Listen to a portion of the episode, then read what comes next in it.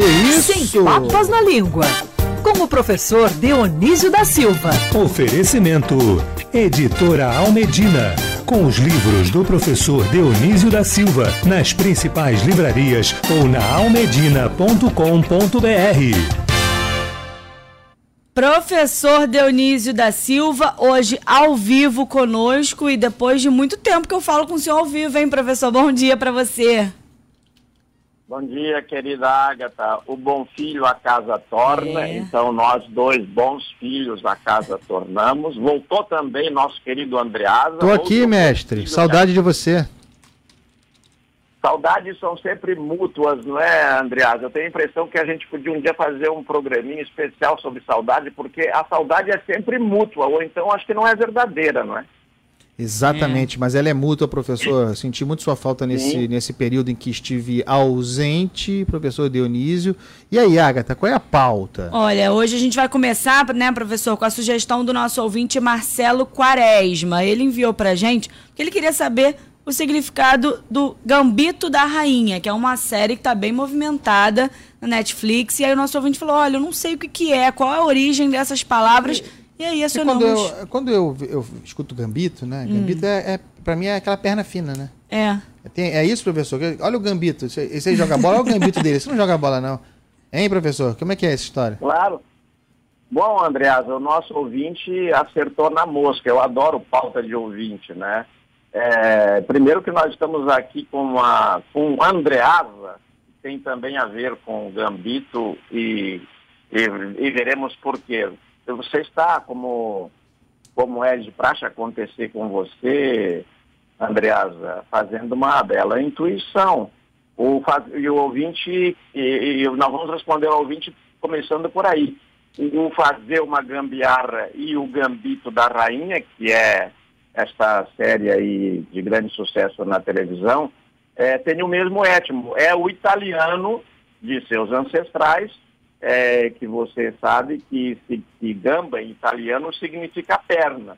Então, fazer uma gambiarra é, indicou originalmente você puxar um fio suficientemente longo ou suficientemente forte em direção a algum ponto onde não havia tomada de energia elétrica no, no. Professor?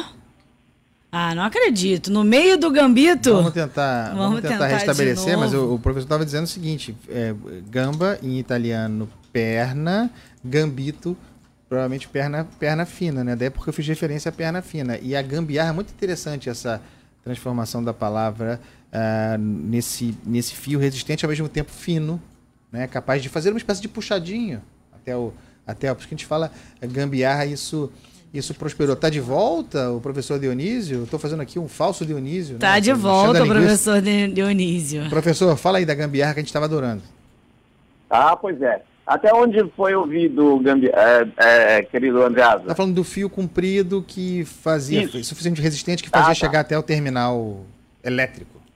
Isso. Então era uma solução provisória essa gambiarra, puxar esse fio a, até um ponto onde pudesse ser conduzida a energia elétrica e até que fosse providenciada a solução definitiva, era uma armação provisória. Mas, Andreasa, você que é um excelente comentarista político, a nossa Ágata, que está sempre de orelha em pé, atenta a tudo, sabe que no Brasil sobretudo na política, mas também na vida cotidiana, às vezes o provisório é definitivo e a gambiarra é a solução definitiva, né? Sobretudo quando vem um imposto, assim, em forma de gambiarra. Pode, pode é, vaticinar, profetizar que vai ser é, para sempre.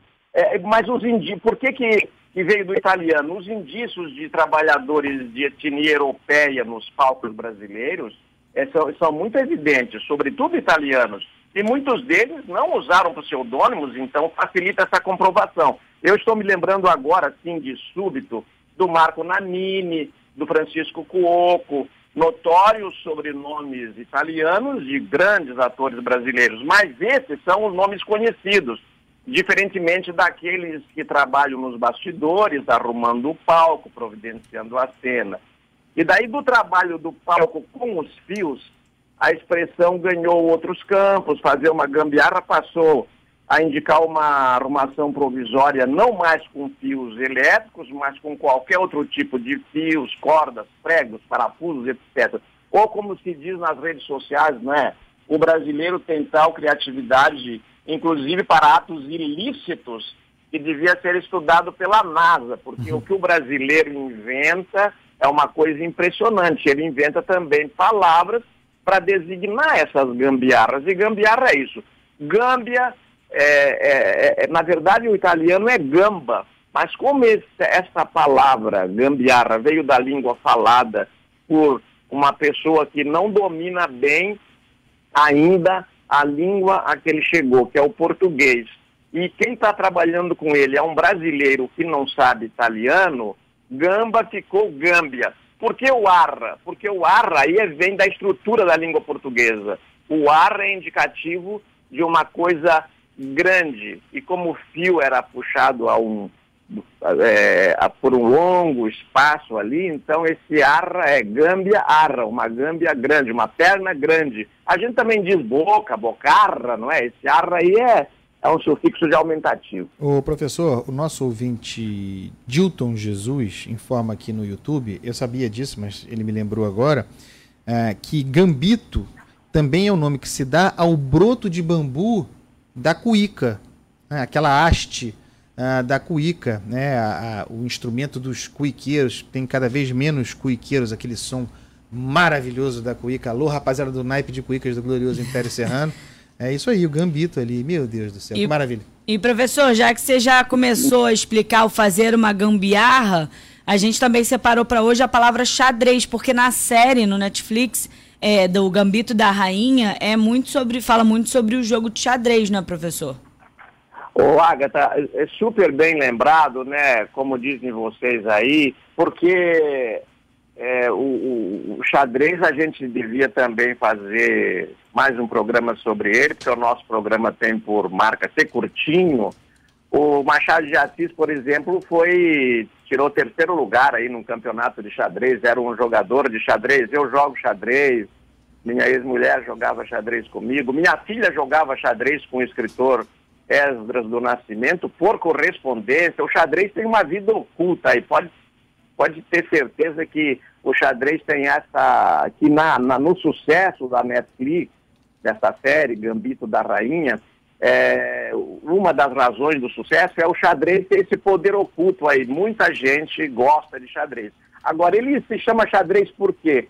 É, é ele não se sabe bem por que tem, qual foi o nome original, porque o xadrez foi inventado pelos chineses, mas ali na Rota da Seda, em algum momento, o sânscrito designou xadrez Chaturanga, que em sânscrito quer dizer quatro forças. Porque o jogo do xadrez realmente tem quatro forças básicas.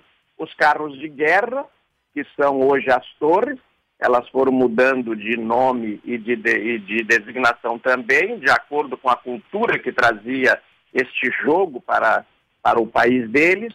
O elefante, e como era parecido com o bispo, e o bispo era mais fácil de fazer, foram reproduzindo o elefante é, como em forma de bispo. No, o, o, elefante, na verdade, foi substituído pelo bispo. Em, em jogos de xadrez antigo, você vê o elefante, em outros tem o bispo. A cavalaria, que deu o cavalo, e a infantaria. Infantaria são aqueles peões. Então agora chegamos ao gambito da rainha. É pegar um peão na frente da rainha, que também se chama dama, avançar quatro casas, de acordo com quem começa o jogo, ao outro se defender, você avança mais uma casa. É, quem está vendo a série, eu não estou assistindo a série, ainda não pude, mas quero assistir. Esse gambito da rainha consiste nisso, em você fazer essa jogada. Agora, por que essa jogada se chama gambito da rainha? Porque é como se aquele peão fosse estendido uma perninha. Daí não é gambiarra, é gambito. E o italiano já tem o diminutivo, né, Andreasa? Gambetto. Exatamente, que professor. Quer dizer, é, não é? Isso aí. Professor, o Paulo, nosso ouvinte, Paulo Paz. Paulo Paz, ligou aqui na redação, falou com o Cristiano Pinho, ele falou, pediu pra gente lembrar que gamba em gambas em Portugal é camarão. Sim, com toda a razão. Na Espanha é, também? É. Na Espanha também.